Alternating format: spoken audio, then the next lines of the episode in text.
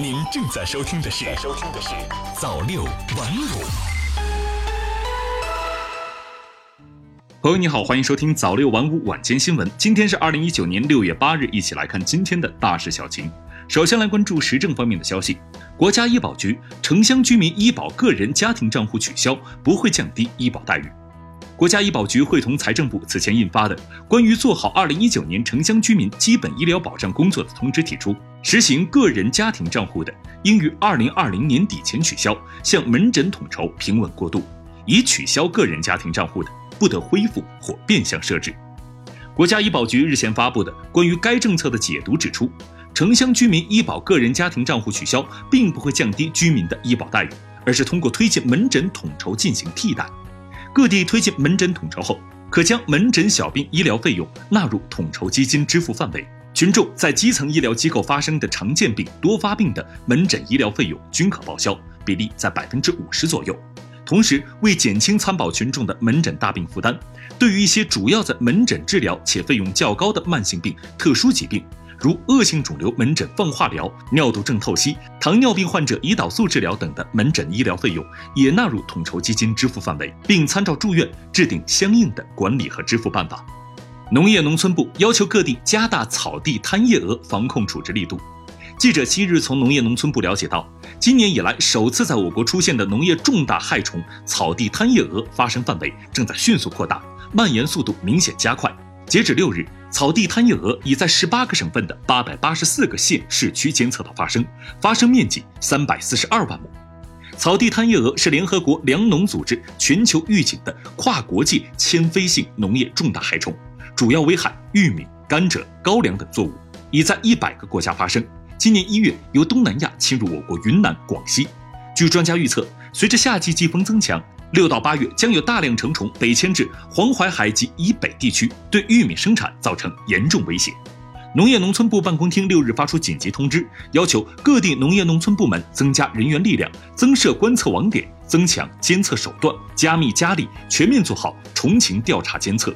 通知要求各地按照分区治理要求，科学制定草地贪夜蛾防控方案。各级农业农村部门广泛宣传草地贪夜蛾的防控知识，组织专家深入基层和田间地头开展技术培训，指导农民选择对路农药和配置防治方法，切实提高防治效果，降低防治成本。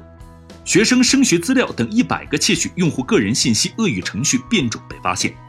记者七日从国家互联网应急中心天津中心获悉，通过自主监测和样本交换形式，学生升学资料等一百个窃取用户个人信息的恶意程序变种近日被发现。该类病毒通过短信进行传播，会私自窃取用户短信和通讯录，对用户信息安全造成严重安全威胁。这一百个被曝光的恶意程序变种的名称包括学生升学资料、零八彩票、大地娱乐、短信轰炸机、快速抢红包、王者荣耀点券等。其中，恶意程序名称出现最多的是录像和邀请函，分别为十六次和十二次。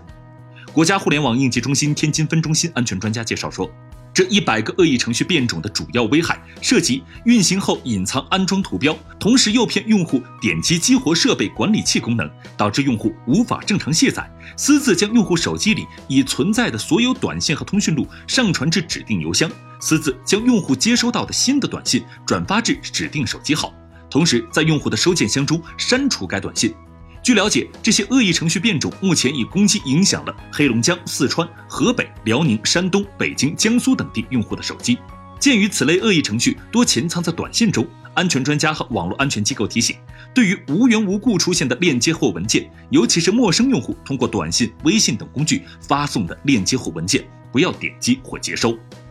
吃粽子异物卡喉咋办？专家。误信偏方，应尽快就医。吃粽子不小心误吞枣核、鱼刺、鸡骨头等异物卡喉的情况时有发生，怎么办？专家提示：一旦发生卡喉，不要听信民间偏方，要尽快就医处置。中国医学科学院北京协和医院急诊科主任朱华栋表示，枣核两端和鸡骨头两端尖锐如针，鱼刺细又长，一旦不小心咽下，轻者会把食管和肠胃壁划破，重者可能伤及其他重要器官。如扎破前方的气管，引起气管食管漏；扎破后方的血管，引起大出血，严重者会危及生命。因此，一旦吞入异物，一定及时就医，以免出现不必要的严重后果。提到民间的去除食管异物的妙招，如喝醋软化、吞噬馒头等。北京协和医院急诊科主任医师王江山表示，这些方法均不可取，甚至可能加重病情。食醋中醋酸含量低，不可能在短时间内软化鸡骨头、鱼刺等。枣核的主要成分是纤维素，更不可能在酸环境中软化。酸性的食醋还可能会刺激胃肠道，引起不适，可能刺激创面，引起出血。吞噬馒头不但不能起到包裹异物的作用，相反可能将异物推到肠道，使取出异物更加困难，甚至加重损伤。专家表示，预防食管异物关键在于改变饮食方法，吃饭时小口进食，将尖锐物或异物在入口之前就挑出来，避免进食过快，漏网的尖锐物被咽到食管内。再来关注财经方面，三大运营商公布首批 5G 城市名单，有你家乡吗？中国电信、中国移动、中国联通今年将分别在至少四十个城市覆盖网络，并在部分城市推出 5G 服务。目前，中国移动与中国联通已披露首批 5G 城市名单，两家选择的四十城一致。中国电信尚未披露四十城完整名单，但鹰潭、琼海是电信独有的首批 5G 城市。中国电信已在北京、上海、重庆、广州、雄安、深圳、杭州、苏州、武汉、成都、福州、兰州、琼海、南京、海口、鹰潭、宁波十七个城市进行 5G 规模测试和应用示范。5G 手机年内上市，初期价格普遍过万元，你会买吗？我国已正式进入了 5G 商用元年。对于消费者关注的 5G 手机价格问题，中国联通回应，目前的 5G 手机在一万元左右。预计今年下半年会有五千左右的手机出现。中国移动回应，明年一定会推出两千元级别的，比如一千至两千元左右的手机。业内人士认为，随着整个产业链成熟，终端规模化应用，5G 手机的价格将逐步下降，不会影响用户增长速度。最后再来关注国际方面的消息，特蕾莎梅正式辞去执政党党魁职务。英国首相特蕾莎梅七日正式辞去执政党保守党领导人一职，但她将继续留任首相，直到新首相产生。英国首相发言人七日告诉新华社记者，特蕾莎梅当日尚无任何发表公开声明或举行新闻发布会的安排。他说，梅将继续担任保守党代理党魁，直至新的党领袖产生。根据规定，首相卸任后将由执政党选举产生的新领导人接替，新首相人选需经女王批准，任期至下次大选。保守党新领导人选举程序将于十日正式启动，新领导人将通过多轮党内选举产生，预计胜出者将在七月底产生。英国舆论认为，下届首相职位的有力竞争者包括英国前外交大臣、脱欧派领军人物鲍里斯·约翰逊、环境、食品与农村事务大臣迈克尔·戈夫、外交大臣杰里米·亨特等。美墨达成协议，避免加征关税。美国总统特朗普七日表示。美国和墨西哥已经就边境非法移民问题达成协议，对墨西哥输美商品加征关税的计划被无限期暂停。根据美国国务院当天公布的联合声明，墨西哥将采取前所未有的行动，加强边境执法，以遏制非法移民流入美国。此外，美墨双方还同意，如果最新举措未能实现预期效果，双方将商讨进一步行动。特朗普当天早些时候在社交媒体推特上写道：“美墨两国若能达成协议，墨西哥将立即开始大规模购买美国农产品。”不过，该内容并未出现在联合声明中。美航天局将允许私人游客乘美国飞船前往国际空间站旅行。美航天局七日宣布，将允许私人乘坐美国飞船前往国际空间站旅行，但价格不菲。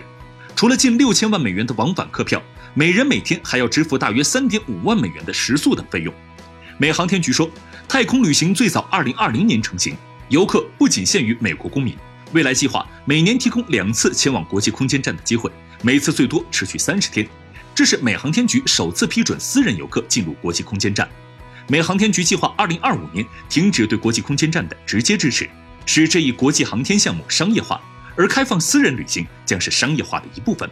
美航天局说，私人游客需搭乘由美国商业公司制造的飞船往返国际空间站。目前的两个选项是美国太空探索技术公司的载人版龙飞船以及波音公司的星际客机，但两个飞船及其火箭发射系统尚未进行载人首飞。好了，以上就是今天早六晚五晚间新闻的全部内容。我是 news 华，我们明天再见。